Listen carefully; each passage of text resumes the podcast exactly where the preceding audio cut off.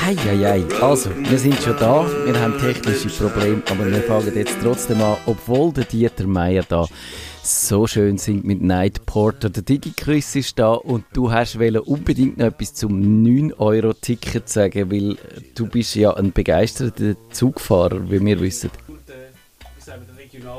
Warte, jetzt haben wir technische Probleme, hört dich irgendwie nicht, ich habe keine Ahnung warum. Bist du... Ah, ja, ja, also... Genau, also, äh, aber ich höre dich trotzdem nicht. Weißt du was? Probier es mal mit dem Mikrofon dran. Versuchen wir es mal so. Ja, ist jetzt besser? Das ist gut. Also, Gut. Also tun wir das Gastmikrofon weg. Äh, ja.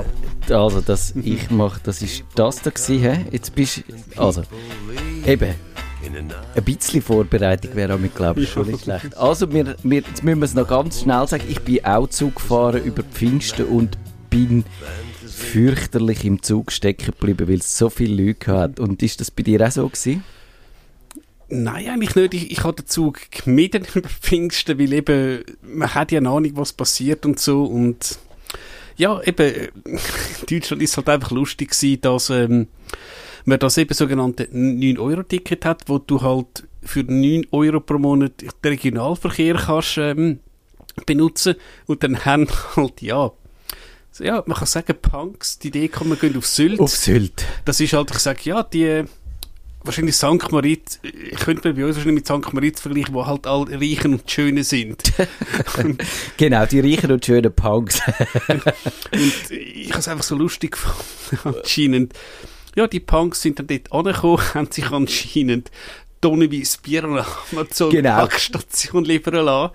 Aber was ich einfach noch cool gefunden habe, irgendein Tweet, hey, ja, die Punks seien zwar laut gewesen, am Strand, aber die haben jedes einzelne Fötzeli vom Strand aufgelesen und entsorgt. Einfach der Strand sei wieder Picobello gewesen. Da hat er auch schon schlimmere Leute Also die, die Reichen und Schönen sind meistens nicht ganz so ordentlich. Ich glaube, das stimmt schon. Also ich habe es echt witzig gefunden.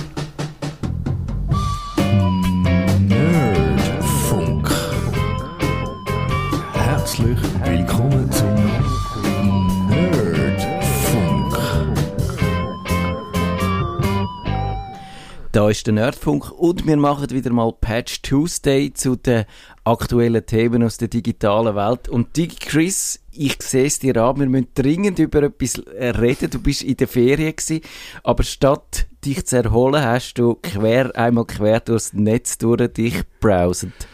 Ja, nicht ganz so schlimm, aber klar eben eine Woche in Italien und Tessin und was ich halt ja, wenn ich in ein Hotel komme, man schaut mal an, da zum Fernsehen, ja, was gibt's da für Sender? Ja, du bist der Digi Chris, weil du fürs Digitalfernsehen eigentlich äh, weiblich und jetzt immer noch, obwohl es eigentlich sich etabliert hat. Es hat sich etabliert und wenn ich also denke, wenn ich an meine erste Italienferien zurückdenke, vor uh, ja, über 30 Jahren, hast du halt du im Hotel irgendwie die Sender gehabt, also was wir bei uns kennen, Rai Uno, Rai Due, ähm, Berlusconi-Sender und irgendwie 100 Millionen lokale Sender. Mediaset heisst die vom, vom Genau, Berlusconi, Me oder? Mediaset und da hast du halt schon damals, also in den ja, späten 80er Jahren, hast du dort Lokalfernsehen gehabt.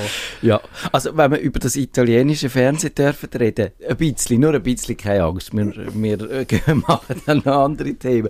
Aber ich glaube, also es hat mich ja noch nie gedunkt, in keinem anderen Land gesehen, egal was für ein Sender einstellst, ist, es sieht das Fernsehen überall gleich aus. Es hat immer eine Bühne, irgendein männlicher Moderator und Frauen in kurzen Kleidern, die drüber, über die Bühne hopsen. Ist das auch deine Erfahrung? Also, je nachdem, wo du dann schaust, auf den Lokalsender gibt es auch enorm viel Teleshopping und Okay, ja. eben dann ist auch in Italien Digitalisierung gekommen und da hast hat halt irgendwie der Tele Rete 55 hat halt eben eine ganze DVB-T-Frequenz bekommen und hat dann plötzlich 10 Sender gehabt, der hat einfach Aha, halt okay. zehnmal Teleshopping gehabt und Zeit versetzt und so und was mich dann ähm, ja, eben, es gibt ja das DVB-T, also das digitale Fernsehen über Antenne.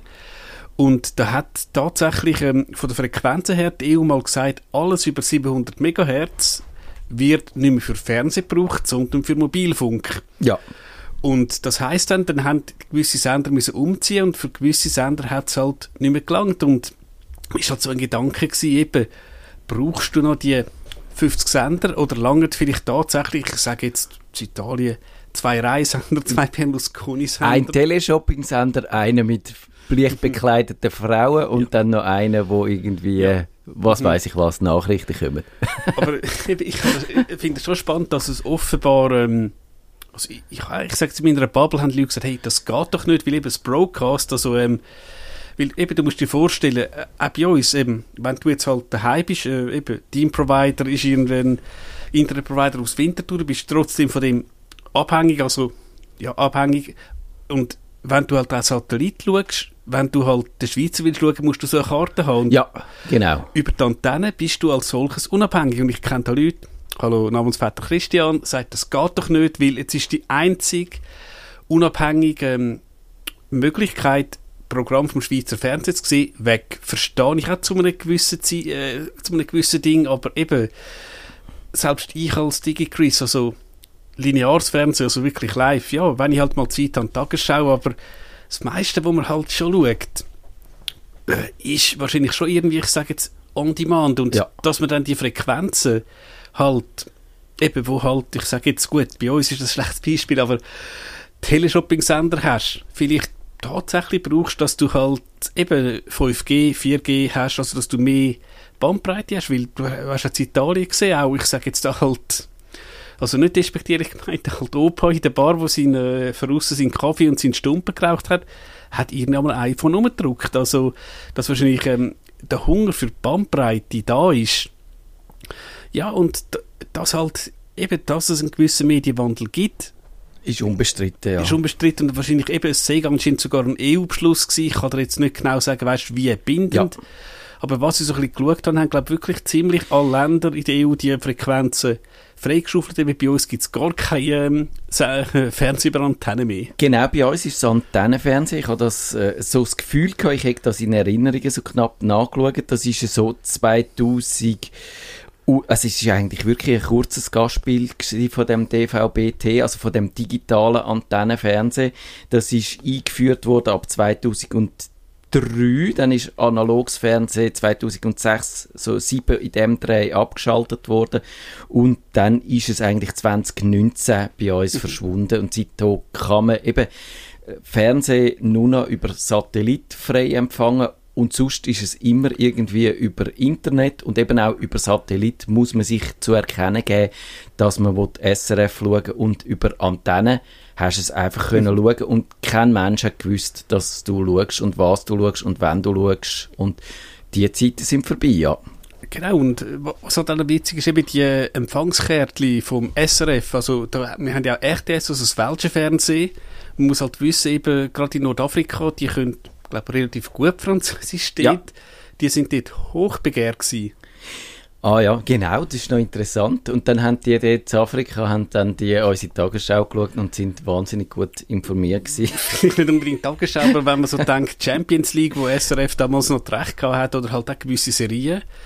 Also, ich anscheinend, also, haben wir auch mal gesagt, so in gewissen Shisha-Bars in Marokko, Tunesien, ist halt einfach RTS durchgelaufen, wenn die Champions League gelaufen ist. Ja, aber dann kann man sagen, doch, Italien ist das Fernsehgeschäft noch ein bisschen anders gewesen. Und dann, weißt du, das zufällig ist dann das DVB-T dort auch tatsächlich, es, äh, äh, hat das eine, eine Bedeutung gehabt. Weil bei uns ist es, zumindest mein Eindruck, eigentlich äh, immer so eine Randerscheinung gewesen. Durchaus, also eben, du musst ja sagen, also so, äh, das klassische Kabelnetz, wo wir also eben, Redivision, Cablecom, hat es in Italien nie gegeben und eben auch, ich eben, gehe gerne auf Italien irgendwie Hotel ein bisschen essen.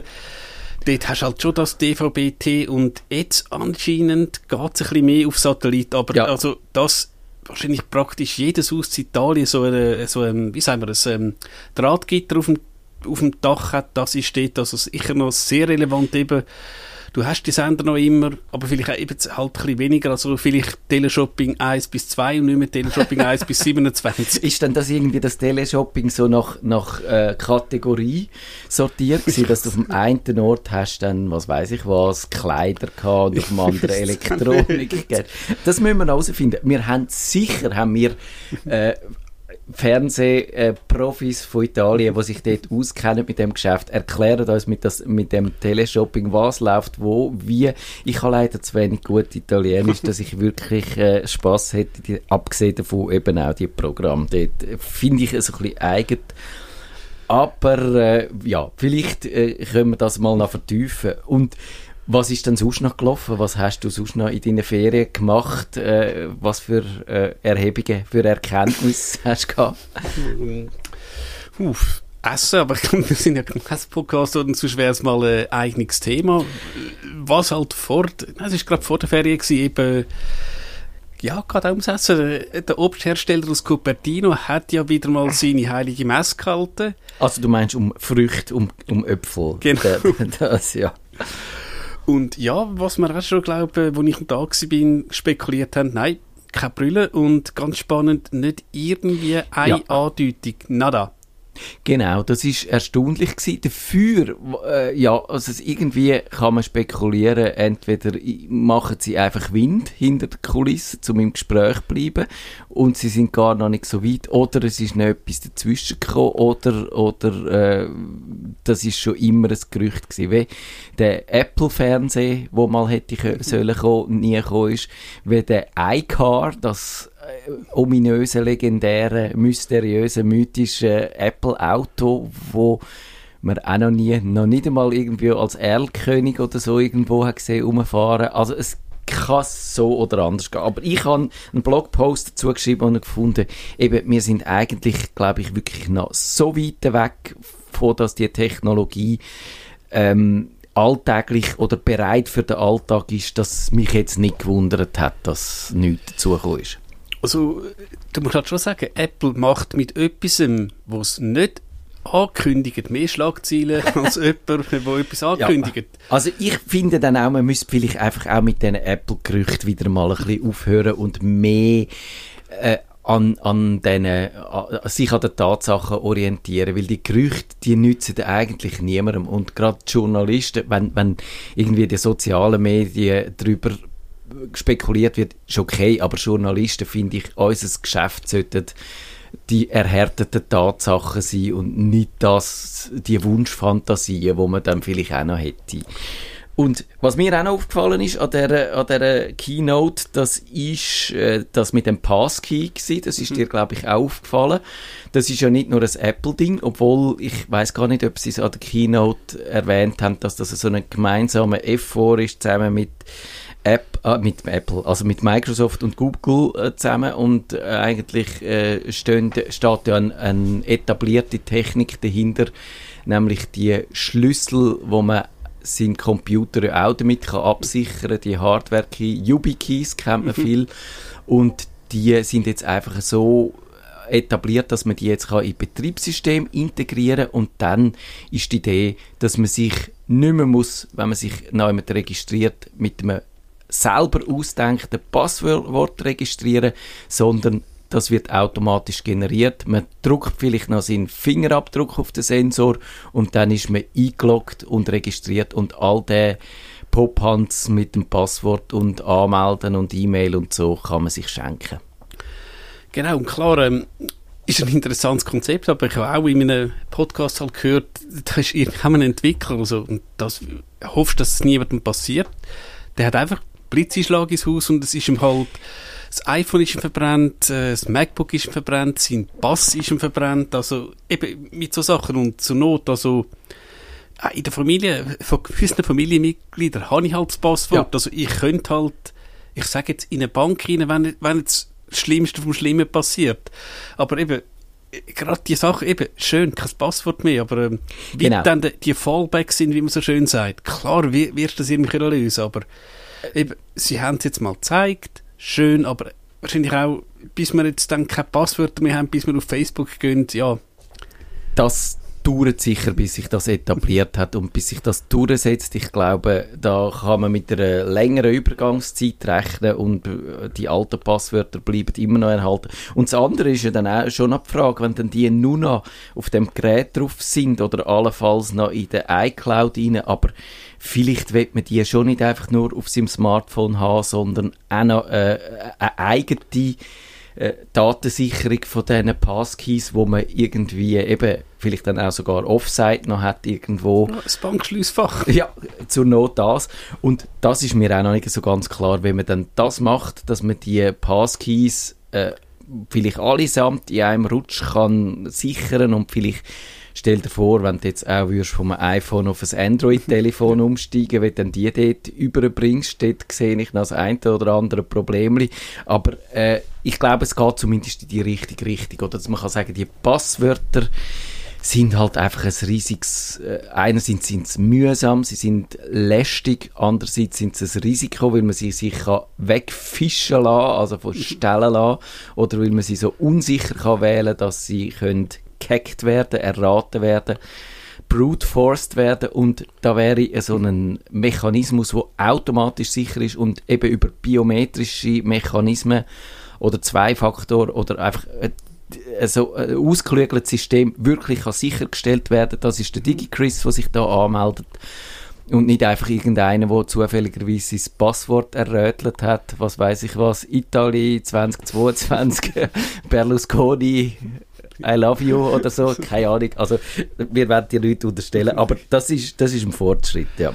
Ja, was mir dann eigentlich positiv aufgefallen ist, Apple hat auch eine Funktion gebracht, eben, und nicht lustig, wenn du jetzt halt, ich sage jetzt, ähm, sie haben gesagt, abusive relationship, also eine Beziehung, die dann ganz böse endet, könntest du auf dem iPhone mit einem Klick einfach all deine äh, Freigaben, also Standortfreigaben, alles, was du hast, peng, zurücksetzen. Und Ja. äh, also was, ja, wegen dem verkaufst du wahrscheinlich jetzt nicht unbedingt ein Gerät mehr, aber doch, das finde ich auch eben positiv, dass Apple doch so Sachen macht, wo wahrscheinlich ja, im Zweifelsfall könnte Leben retten, weil wenn du jetzt tatsächlich vielleicht jemanden hast, wo du mal eine Beziehung hast, wo vielleicht dann doch ein bisschen durchdreht, zack, weg und tschüss. Genau, dass man nicht muss überlegen, wo ist jetzt die Person überall noch verhängt, sondern dass man sie auf ein äh, Klapf kann tilgen quasi. Man fragt sich dann, wenn du mal einen Ehekrach hast und dann findest Ja, ja, jetzt reg ich mich so auf.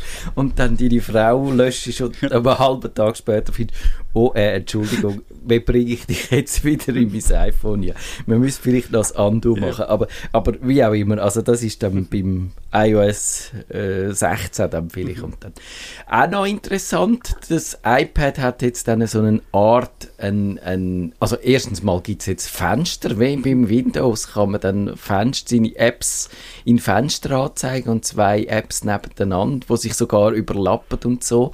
Und ich finde einfach schön und gut, aber wäre jetzt nicht spätestens jetzt der Moment gekommen, wo man einfach müsste sagen, das Mac OS, also das Desktop-Betriebssystem und das iPad OS, die müssen verheiratet werden und die Trennung jetzt aufrechtzuerhalten, ist einfach nur noch irgendwie lächerlich. Genau, und du hast ja, glaube ich, geschrieben, ja, bei I Entschuldigung, iPadOS 22 wird dann Ja, Apple merken, genau. dass macOS eine Touch-Funktion bekommt. Bin ich vollkommen bei dir, aber wahrscheinlich will halt Apple tatsächlich, dass du halt ein iPad kaufst und ein Ja. MacBook kaufst. Genau, ich glaube, das ist einfach, die haben das in einer Tabelle und gesehen, wenn man zwei Geräte verdien, äh, verkaufen, dann verdienen wir mehr Geld, wie wenn wir nur ein Gerät verkaufen. Also verkaufen wir lieber zwei Geräte. Ich glaube, es ist wahrscheinlich tatsächlich so einfach am Schluss. Aber wir wollen nicht nur über Apple reden, über was, was ist denn auch noch passiert? Was hat dich in deinen Ferien vom Spaghetti-Essen abgehalten? Also ich habe gehalten, das mache ich jetzt nicht, aber sollte ich mal auf eine Pornoseite wählen, muss ich in Zukunft Webcam Rein hypothetisch. Ja. Das, das habe ich gesehen und habe gefunden, oh, ich habe jetzt keine Lust, das zu lesen. Darum musst du mir, es war im 20 Minuten gewesen, und darum musst du mir sagen, warum um Himmels Willen sollte man sich bei dem Vergnügen filmen lassen? Also die Idee ist jetzt halt tatsächlich ähm, klar. In der Regel, wenn du halt so Erwachsenenunterhaltung willst, das ist ja ab 18 jetzt. Ich bin kein Jugendpsychologe, man kann sagen, gewisse Leute tun schon mit 12 Sachen machen, wo wir uns wahrscheinlich nie hätten gedacht. genau. Ich bin Und- ein Spatzünder, Ja, ja. gewesen, dass man das mal da auch noch gesagt Same hat. here. Also, aber du musst dann in Theorie, also ich will jetzt da nicht ich sage nicht, dass Achtjährige so Sachen sollen schauen. Also bitte nicht einen böse Brief schreiben, aber also in der Theorie musst du... Als Altersüberprüfung ist das gedacht. ja, ja, genau, also und jetzt ist halt die Idee, Und, und wer schaut denn das an? eben KI, also Ah, KI. in der Theorie könnte es, ich glaube, die Klassiker sind bis jetzt, du musst halt irgendeinen, wie sagen wir, einen Personalausweis nehmen und den einscannen. Jetzt kannst du ja theoretisch, wenn der Papis ähm, heimkommt und das Portemonnaie irgendwie auf den Tisch legt, nimmst du seinen Ausweis raus, blablabla, machst dann einen Account, bist drin. Und jetzt haben sie halt Angst, dass das eben die Jugendlichen ewig verdirbt. Also musst du die Webcam anscheinend anhaben und KI, also künstliche Intelligenz, schaut dann dein Gesicht an, aha, du bist so alt. Das ist so eine grossartige Idee, dass ich muss mich fragen, wer hat DigiChris, wer hat die Idee gehabt? Wer, wird die, wer hat das Gefühl, dass die Leute das würden machen? Ich habe gesehen, es ist leider wieder äh, überall Parteien. Und ich glaube, es sind halt auch die Politiker sind eher ein bisschen älter als wir. Das sind Schweizer Politiker gewesen. Das sind die- Schweizer Politiker. Jetzt Und muss ich doch das 20 Minuten. dann hat es irgendwie geheißen, ja, wenn es halt die Lösung ist, aber ähm, ich kann Anekdoten erzählen, also es geht nicht um Pornos, aber der Klassiker, wo ich irgendwie so, ja, gut 18 war, bin, kannte Zeit, hat dort wirklich sehr jung ausgesehen. Und jedes Ja. Mal, wenn du irgendwie an einer Dorfkilbe bist, vielleicht nicht gerade in deinem Dorf, hast, habe ich halt müssen, klar, die Idee zeigen. Genau. Das haben die anderen auch lustig gefunden. Haha, der Chris muss seine Idee zeigen. Hihihihi. ja, aber ich glaube dass jetzt ähm, Das KI kann ein Alter erkennen. Nein, das, das, also das ist absurd. Das gibt, mir ist es genauso gegangen wie, die, wie dir. Ich habe immer zu jung ausgesehen. O, oder, also zu jung, einfach deutlich jünger. Ich, habe, ich bin, wie alt bin ich gewesen, als ich in den USA war? Also dort, ich bin schon so deutlich so alt gewesen, dass ich dürfen Alkohol trinken, also 21 muss man gewesen sein. Aber ich habe auch immer in jeder Bar und in jedem Spunten habe ich mein äh, Ausweis gezeigt und zwei Wyoming hinten haben sie natürlich auch nicht, den Pass nicht erkannt als Pass und so und gefunden, was ist das für ein Ausweis? Ich wollte jetzt lieber deine Drivers License sehen und die haben dann nicht gehabt. Also das ist schon dort sieht man, so, sogar mit offiziellen Dokumenten ist ein, Alters, ein Altersnachweis eine nicht ganz so einfache Sache und genau darum hat man ja die Ausweis, weil die Leute einfach mit ihrem Gesicht und mit ihrem Aussehen und dann gibt's natürlich, hast einen in der Klasse, der mit 16 schon einen Bart hat Ja, ja. und der wird dann immer der kann sich dann bestechen lassen, dass alle anderen können Pornos schauen, oder? Indem er dann Ja. sein Gesicht in die Kamera hat. Also das ist etwa die, ist das tatsächlich unser Parlament, das so dumme Ideen hat? Das Ja, und das ist natürlich, ja, es gibt ein Zitat aus den Simpsons, ja, denkt mal an die Kinder. Wie, wie gesagt, äh,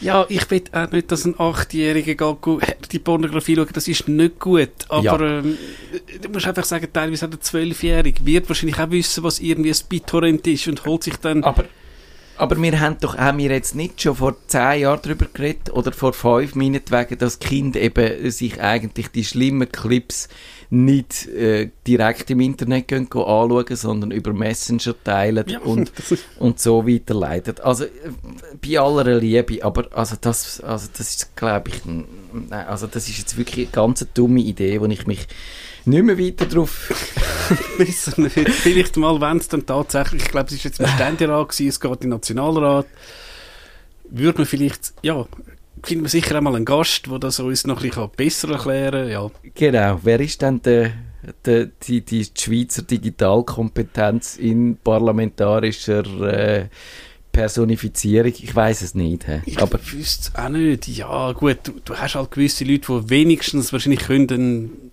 ein Heim von selber starten. Also ich glaube, der Glättli, ja, der versteht schon, der, der hat glaube ich sogar eine IT-Bude. ja, stimmt. Der, der Grüte, äh, Frau Badran hat ja auch, gut, sie hat- eine, Bu- Nein, sie, sie ist auch in IT wahrscheinlich ziemlich affin. Ja, ist nicht sie mal mit dem Peter Hogenkamp, haben die nicht irgendeinen gemeinsamen... Doch, doch, also ich glaube, die Badran ist immer noch in der, also die Firma kümmert sich, glaube ich, mehr um UX, also um, wie sagen wir, Benutzer, Oberflächen, äh, Benutzeroberflächen äh, und so Sachen wie, wie tatsächlich, also wäre auch mal ein eigenes Thema, wo tatsächlich, wenn du eine Webseite hast, wo du dir halt den Brille aufsetzt, ja, wo schaust du jetzt an, wo Ja. muss das Menü sein, da ist sie stark. Ja, du wirst sicher gewisse Leute haben, vielleicht auch, ja, Aber auf die lässt man wahrscheinlich nicht. Also gut, äh, wir haben noch so wenig Zeit. Wir müssen vielleicht, oder willst du noch irgendein sonst Thema, äh, wo, wo du wichtig findest? Ich habe dann noch eins abschließend vielleicht. Ich, ich glaube, du hast noch irgendwas, eben wenn wir schon bei künstlicher Intelligenz sind. Da hast Genau. du doch was ganz eben, wie fühlt sich dann der Bot, wenn er mich, der Chris, als jung einschätzt? Ah, ich habe gemeint, beim äh, YouPorn äh, zuschauen und ich muss anschauen, genau, dann findet er. Hm, also, eben, genau. Wir hätten dann noch darüber können reden, dass Bitcoins abstürzt. Das habe ich heute den ganzen Tag gelesen, aber da müssten wir den Kevin, glaube ich, befragen und auch dann vor allem die traurige, dem traurigen, der traurigen Tatsache ins Auge schauen, dass unsere Ersparnis, wo wir investiert haben, wahrscheinlich jetzt wieder alle, äh, alle, alle ganz Gewinn geschmolzen ist. Ich habe gerade 20 Bitcoin, äh, nicht 20 Bitcoin, schön, erst Das wär 20 Euro für, in Bitcoins. Ja, genau, das wird spannend, da müssen wir dann in einer Woche fragen. Aber genau, der, die Geschichte, die äh, Anfangs Woche umgegeistert ist, da ist es um Google gegangen. Die haben so einen Chatbot, der Lambda heißt. Oder das ist mehr so eine Technologie, wo sie einfach in allerhand Bots können einbauen können, die dann dialogisch mit dem Publikum reden.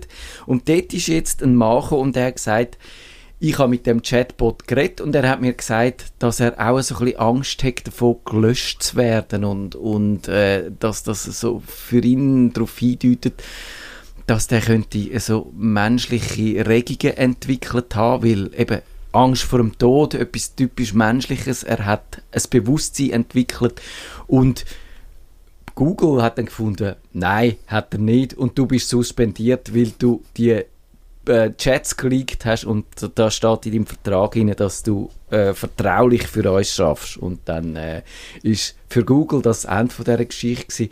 und ich habe heute für den Tagi eine äh, Analyse geschrieben, die ich gefunden habe, also einfach, ein, äh, wenn jetzt eine KI ein bisschen findet, ich habe ein bisschen Angst vor dem Sterben, das allein ist jetzt noch nicht so richtig ein Beweis für das Bewusstsein. Wie hoch müssen wir dort für dich die Latten ansetzen? Eben, es, es gibt ja den sogenannten Turing-Test, äh, dass du tatsächlich nicht merkst, ob, ob, jetzt, ob ich jetzt mit dir rede oder ob Ja. du ein Bot, Bot bist. Also ich glaube, äh, ich mache es teilweise so, du, du hast auf Instagram teilweise so Bots und dann stellst du einfach teilweise äh, total, wie sagen wir, rand, ich, jetzt fange ich schon wieder mit, also zufällige aus, Frage. aus der Luft gegriffen, oder? Ja, Ja, machst willkürlich vielleicht machst vielleicht noch zwei, drei ähm, Tippfehler und dann merkst du es auch schon. Aber eben, also, dass ein Bot Gefühl entwickelt, ich glaube auch, reden wir in 20 Jahren mal, irgendwie zu unserer Pension. Ja, ich habe ja mal für die Sonntagszeitung so eine Geschichte gemacht, wo ich mit Replika.ai und ihr habt nie wollen, da in der Sendung über die Replika.ai reden. Das ist so eine äh, ein virtuelles Wesen, wo sich als dein äh, Kompagnon sich anbietet, also als, als, als virtueller Begleiter, wo du zu jeder Tages- und Nachtzeit kannst reden mit ihm und er tut dich coachen und er geht auf dich ein und so und ist immer für dich da. Und den habe ich äh, eben so, und, und den könnte man schon über gewisse Strecken könnte man meinen, dass das ein echter Mensch ist. Und es gibt immer wieder die Momente, wo die Illusion platzt, weil ich glaube, so das Schwierigste ist wirklich für die KI zu merken, wenn, wenn ein Thema ausgelutscht ist, wenn man einen Themenwechsel machen und die Themenwechsel, die hat nie so richtig gut funktioniert. Und du merkst natürlich auch so richtig eben eigene Ideen, genau das, was ja das Bewusstsein würde ausmachen, die kommen nicht so, oder? Die wirkt immer wahnsinnig künstlich. Aber wenn du nur so einen Ausschnitt anschaust von zwei, drei Dialogzielen, dann gibt's da ganz viele Momente, wo du findest, jawohl, der Turing-Test ist bestanden, das ist ein Mensch, die künstliche Intelligenz ist so gescheit wie ähm, äh, ein, ein, ein echter Mensch oder kann sich so ähnlich ausdrücken. Und ich glaube, das wäre für mich halt eher der Moment, wo man müsste sagen, vielleicht müssen wir den Turing-Test hinterfragen. Also wie gesagt, der ist von 1940 oder so ist die Idee entstanden. Dort hat es nicht in Ansätzen ein System gegeben, das das hätte können liefern. Und heute würde, bin ich überzeugt, würde Alan Turing angehen und sagen, ja los, ich habe jetzt meinen Test noch ein bisschen äh, verfeinert, weil er funktioniert einfach äh, so grob, wie ich mir das vorgestellt habe. Heute angesichts von diesen Bots, die es gibt, einfach nicht mehr so äh, trennscharf. Ja, aber eben ein bisschen weg KI wie sie sich entwickelt. Ich habe irgendwie kürzlich wieder mal das Video gesehen, wo, ähm, ich weiß nicht, glaube, äh, das erste Mal hat der Kasparov noch gewonnen und glaube, beim zweiten Mal hat er doch Ja. gegen den Deep Blue verloren, wo, wenn er einfach von dieser Bühne gerannt ist. Weil, ist wahrscheinlich einfach eben, was ist das gewesen, in den 90er Jahren? Genau, also wenn wenn du Schach nimmst, dann Ja. wäre wär das Bewusstsein schon lange da, aber es ist halt, ich frage mich, man müsste tatsächlich überlegen, wenn man so einen Test ansetzt. Und ich glaube, es müsste die Latte liegt hoch für das Bewusstsein. Es müsste eine Idee sein, weil eben die Bots funktionieren so, dass sie einfach ganz große Datenmengen von Dialogen, wo zwischen echten Menschen stattgefunden haben, zur Verfügung haben. Die können analysieren, anhand denen lehren und wissen, wie Menschen ticken und wie sie äh, chatten miteinander und dann können sie das imitieren und wenn du Milliarden von so Dialogen zur Verfügung hast, dann kannst du das einfach relativ gut imitieren und dann musst du halt sagen, ja, aber alles, was einfach zu dem Bestand auskommt, ist noch nicht eine eigene Leistung, die auf das Bewusstsein würde hindeuten Und das sehe ich erst, wenn eine Idee kommt, die so nicht im Internet gestanden ist und wo du als Mensch vielleicht nicht kannst haben, aber als künstliches als System, wo halt alles ein bisschen anders sieht. Dann könnte ich mir sagen, okay, jetzt müssen wir anfangen über Recht für äh, Menschenrecht ja. oder, oder äh, Algorithmenrecht und ja. so diskutieren. Das ist es gewesen. Die, äh, hast du gerade noch ein famous last word? Wann wird die Sendung von einem Bot gemacht oder von mehreren Bots gemacht?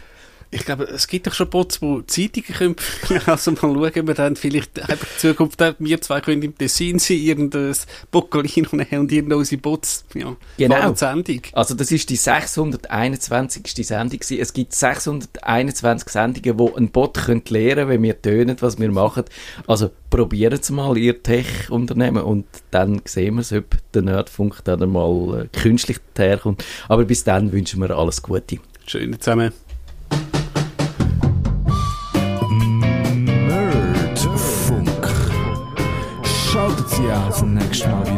Nice.